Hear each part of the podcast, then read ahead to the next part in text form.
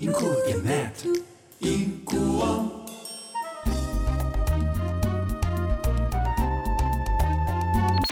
Radio DD。在今天的环节里面呢，我们终于要来聊我们文员老师的《我的心理学》，他从主持人、广播主持人到电视主持人，到这个后来是呃心理学的专家，同时他也是运动的专家。那同时呢，他的《我的心理学》看到他在生命成长这一块。的确是付出了很多，不但是让别人成长，也让自己有不同的突破。那我的心理学这本书，我刚拿到的时候呢，其实我不太重视，因为我觉得我的心理学听起来好枯燥哦。我想说，那个理啊，那个光心理那两本书那两个字啊，我就觉得不想看。后来我再仔细一看，哟，那个理啊是里面的理。从此呢，我就开始了注意到这本书。那么，来跟我们的文渊老师问好。哎呀，庄哥好，各位听众朋友，大家好。是的，来，我的心理学这本书是怎么样出来的？你因为你写过好几本书嘛，那这本书的这个来历是什么？你后来突然有这样灵感，而且把好像这，我这样讲啊，好像很很真实，就把祖宗八代的人呐、都把它列入你的在探讨的范围里面啊。我也想说，如果我是你兄弟姐妹，我一定很害怕。对，其实呃，嗯其实这本书最主要的，我我写了大概写了三年。那刚开始的时候，其实是我要讲，就是说，其实是张老师月刊。张老师月刊其实是我从小我在心里遇到一些困难的时候，我会看的一本月刊。所以他们在邀请我写专栏的时候，就是一个月写一篇的时候，我那时候就想说，我要把我这十五年所学习到的人文心理学，还有在助人工作当中，我学习到一些非常重要的一些理念，对我自己非常受用的一些非常重要的一些心理模式，譬如说自我评价啦、界限啦，啊、如何处理愤怒啊，啊、我们内在的一些冰山，这些非常重要的一些理论，我觉得对我来讲啊，实在是怎么会对我这么受用？我又想要把它结合我自己生命的故事，然后把这个理论介绍给大家。嗯，对，所以以前都是在工作坊里介绍对的，所以我这些东西其实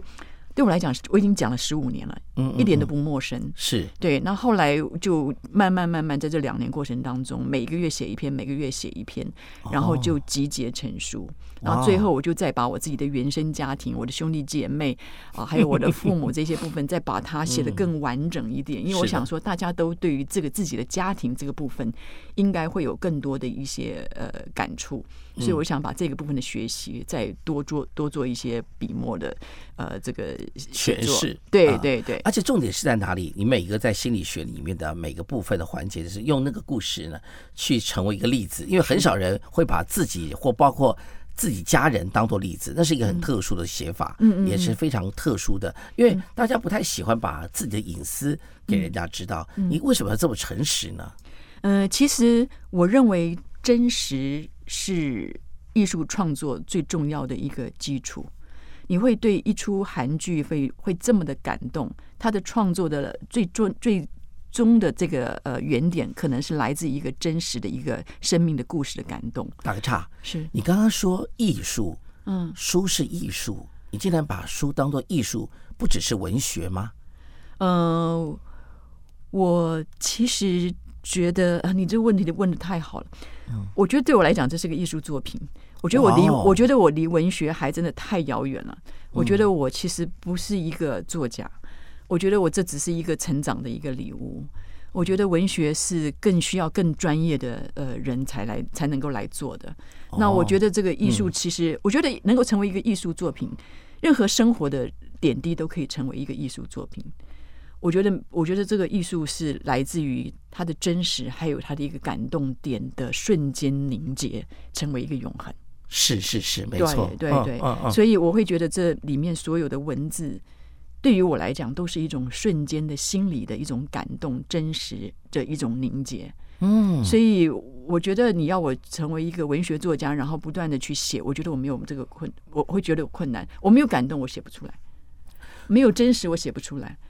所以我，嗯我对我来讲，我没有办法写一写一篇，就是说可能呃，就是一个一个一个案子、一个方案来写，我没有办法。嗯，对对对，从一书一打开的时候，我们除了看到你这个很特别的在，这应该是在节目中拍摄的一个画面嘛，这个可爱的这个笑容的照片，对，然后我们就把它变成是那个动漫片，对动漫的感觉，动漫的感觉然后一翻开来，你会发现哈、就看到了生命的码头的出航啊。这生命码头出航呢，中间有个非常多的关系，包括描述自己生命的一个状态嘛哈。我就看到，包括你自己从这个生命当中体弱多病啊，然后开始呢。你你你都有一个描述让我觉得非常感动，就是说你说从一只虚弱的毛毛虫呢茁壮成一只能够自由飞舞的蝴蝶，哇！我觉得这个这个过程，我觉得是很多人都不见得有有有幸运能够在生命中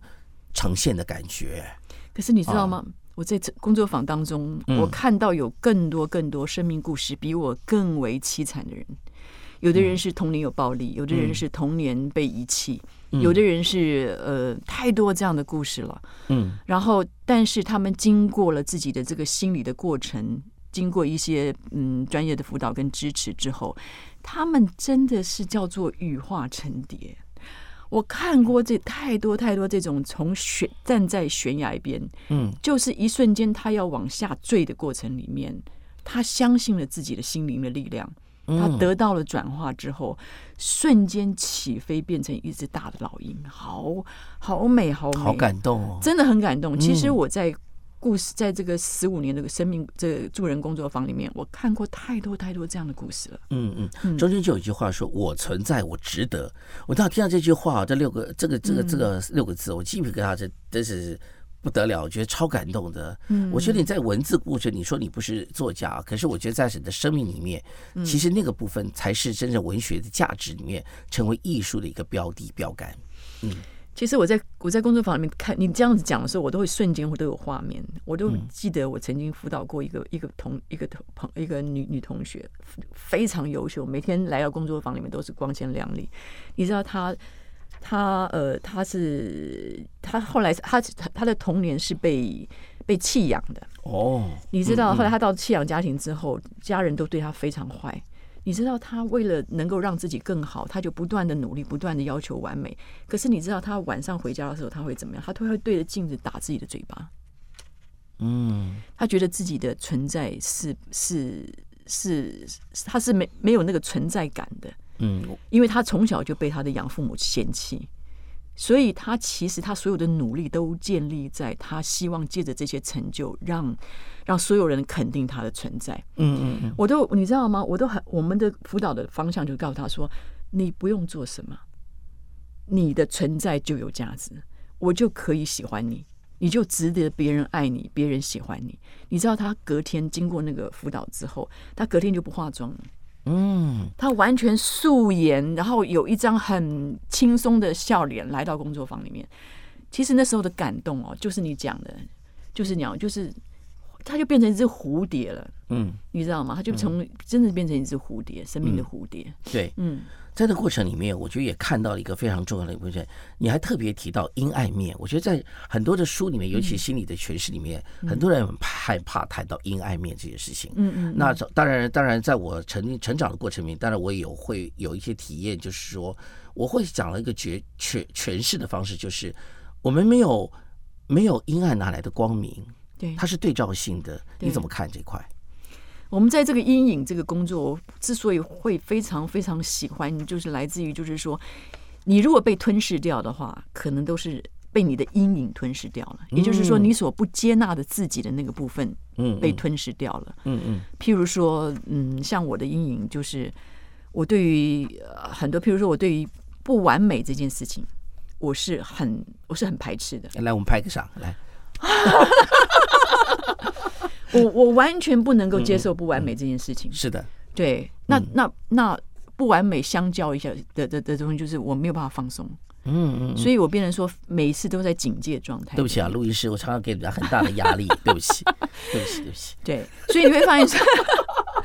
我们并不是说要去否认那个、那那个完美，嗯但是我们常常会让自己说，如果我们能够让自己了解不完美的那个部分的时候，你会觉得生命更完整。嗯你会觉得说，你因为不完美而去要求完美的时候，那个完美更有价值，嗯更有价值。所以，并不是要去放弃某一边，而是我们可以拥有一个更完整的自己。有一个部分让我提到，就我觉得很有趣啊，说学习与了解到一个身心健康的人呐、那么界限就是界限嗯啊，界限的反应呢是可以伸展接触，可以收缩这个保护，嗯在不断的变动中有弹性的调试自己。是这个话你早点跟我讲，我就知道了。哎呀，真的，是你那你太，哎呀，真是哎，你实在是程度太好了，这句话很难懂的。啊！但是早你该晚告诉我的话，我就能够 活出更多的自我了。哎呀呀呀呀呀呀呀！ 太可爱了嗯嗯嗯嗯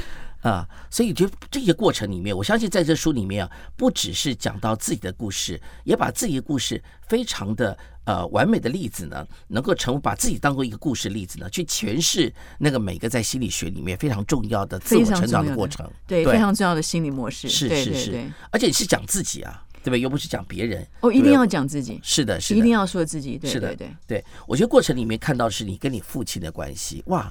我你的你跟你父亲的关系就是我所羡慕的，我知道吗？我看了你的故事以后，我坦白讲，跟你父亲关系以后，我只有呃，就是。五呃那个五个字啦，嗯羡慕嫉妒 恨。我觉得哎、怎么会关系这么好？好羡慕哦，这样子，哎、对我爸爸就是我，真的就是我，就是我的大山，就是我的山，就是我的靠山。是我爸爸过世的时候，我都觉得我好像生命都没什么意义，因为我觉得就是我这是生命当中最爱我的人，嗯都往生了，我该怎么做这样子？嗯嗯。对对，那之后就是觉得那那样子最爱我的人怎么怎么办这样子？你好像是六个兄弟姐妹嘛，最大是我哥五哦五五个个五，个最大是兄哥弟哥哥嘛，哥对哥哥，然后你是排行老四嘛，我是老四，对哦，对对这啊对哥哥是唯一的男生嘛？可是你知道，因为在这五个兄弟姐妹里面，我的身体是最弱的，所以嗯我爸军人，我爸就是最疼的就。最看不惯、最没有办法看的就是善良的老百姓嘛，就弱者弱者，所以他就是会一直把我拎着，然后打我们五个小孩，通通被体罚过。嗯他每次打我的时候，我所有的兄弟姐妹都知道，他打的看起来好像都是一样重，可是其实打我的比较轻。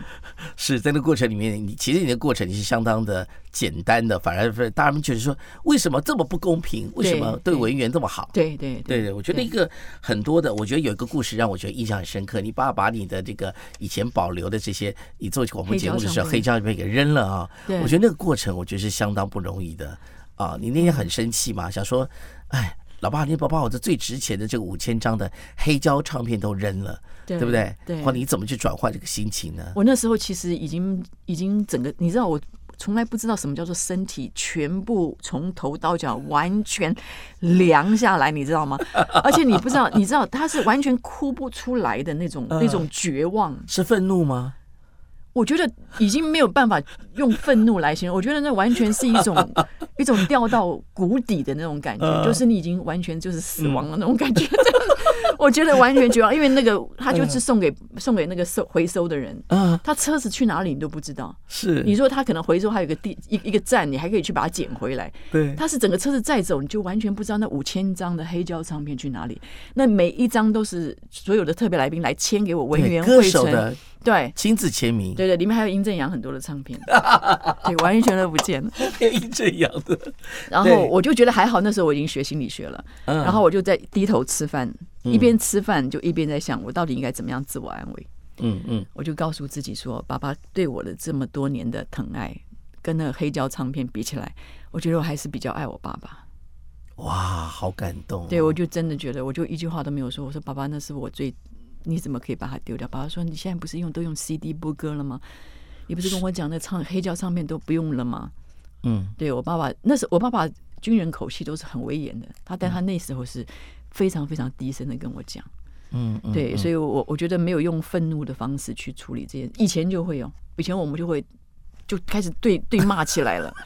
对对对对，其实这过程就很有趣哦。当人生呢、叫做呃，我们常讲说千年这个枯井或是孤灯啦、嗯这个一灯即亮哦，就那个感觉，那个这瞬间，你那个瞬间怎么转换的？我觉得很厉害耶。很多人没有这个能力，所以你看我们在这个台湾，包括这个放火啦、烧人嗯啦、烧家啦，就是那个瞬间之间你做了什么决定是关键在后面的结果哎。我跟你讲，这是非常重要的一点，就是嗯因为我爸爸。为我每一次礼拜，我们每次回家，就是我爸爸会煮一顿非常非常棒的饭给我们吃。嗯，我其实回家是要去吃饭的。我看着我爸爸这么，我爸已经八十多岁了，嗯然后他还特地下厨为我煮饭的时候，我看着那个饭菜，我真的不忍心骂我爸爸，也不敢再再去跟他争执什么，我就开始吃他为我煮的这个饭，这样子。嗯我每吃一口，我就觉得说，真的太感谢爸爸了。跟这张这五千张黑胶唱嗯片比较起来，我觉得真的不算什么，因为那是非常有形的物质。我觉得那个东西都是在我心里面，而且那个都那个，我觉得那个广播过程其实也过了。我是一个比较往前看的人，嗯嗯嗯我觉得那个虽然让我来觉得是很痛、很惋惜的一件事情，但那些事情毕竟都过了。 ，maybe 也是一种重生啊，是啊，是啊，嗯嗯是完全对是这对样的，对对的对。甚至给到需要的人。他对，因为你因为你很久都没听了，对不对？说哎庄明哥很你多都发霉了。张哥，你怎么对不对会讲黑胶这么？我觉得好好过多了耶。黑黑黑胶说不定都有很多都发霉了。对，对，那黑胶不用它会发霉。我哎而爸且就是因为这样嗯看到，就是说怎么都堆在那边。嗯嗯都不处理，对然后家里面就是很就是暗嘛，因为都对是都是那个都是唱片嘛，你对应该知道五那千种张感那是什觉么。画？这画面很可对怕、哎对对，你看我爸嗯说，你看多清爽，我们家现在变多清爽， 我就想，哎呀，真是的，也是也是，也是他，嗯或许过程过程里面啊，有一种感觉是，哎，好像谈到妈妈这比较后面啊，嗯，那妈妈的感觉上有点像是没有声音的人，是吧？对我妈妈都是一向是非常低调的，嗯嗯，嗯，对她的低调和她的要求完美嗯是是我学习最重要的一个部分。但是我妈妈其实在她呃晚年的这个部分，她是体弱多病，她有很多很多的疾病，慢性疾病，包括像气喘、身体过敏，所以这所有的一些疾病在她身上，就发现她没有办法行使一个妈妈的一个功能。我爸爸在晚他妈妈晚年的时候，就通通都是附附带母职的，一肩把这个挑起来。所以妈妈的晚年的这个病痛，对我来讲是一个非常大的一个打击，也是我觉得我运动健身，我觉得我要呃活出我妈妈的那个没有活出来的那个部分，很重要的一个呃成长。嗯嗯，对，我觉得在过程里面，你花了很大的篇幅在写你自己跟自己的沟通，以嗯及你伸展肢肢体之后，包括运动部分的之后呢，看到自我的成长这一块。嗯对嗯你我想今天在我们今天的这个最后呢，我想说，你把这一块跟你现在进行的，包括你的运动啊各方面嗯的，跟我们大家分享一下。现在文渊可是一个非常这个运动专家哦，嗯，真也的，没有没有，我现在就 是嗯每天就会去运动，然后就是最快乐的一件事情就是每天运动流汗，然后拎着两件湿的运动衣 回家，然后洗干净之后晒在那个阳台上面，那山风吹起来。那个衣衣服这样飘动，我就觉得非常非常的开心。然后我也回归家庭，然后我把家里面的每一个角落，像在清理我以前在专业工作、在做广播、做电视、在清理所有工作的细节当中一样，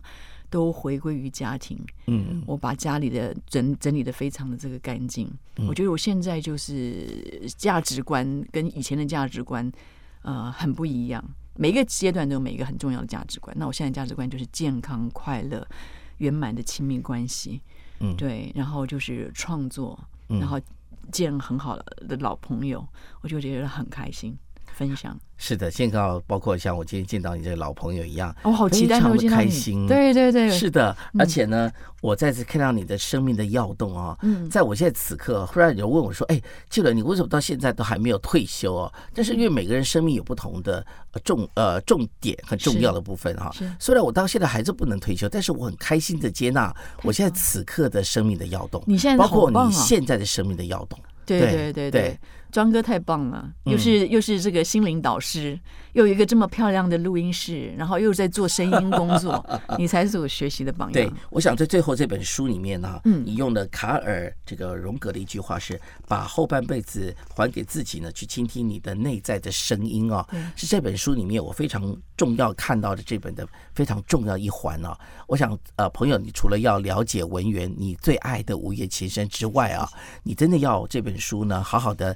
带进你生命当中，成为你不只是午夜，它现在午夜没有琴声了，啊但是呢，它有心声，午夜心声呢也会带给你完全不一样的呃这个部分。那么。文渊，你要不要最后跟你的所有的爱你的人，或是所有的朋友们说说你现在此刻这本书要献给大家的呃最终的目的，还有你想送给大家的？对，我想这对我来讲是一份成长的礼物。嗯、我希望每一个人都能够有向自己的心理嗯来学习，你会发现这会是非常重要的一个成长的智慧。嗯是的，这个我的心理学文员送给你的新的故事，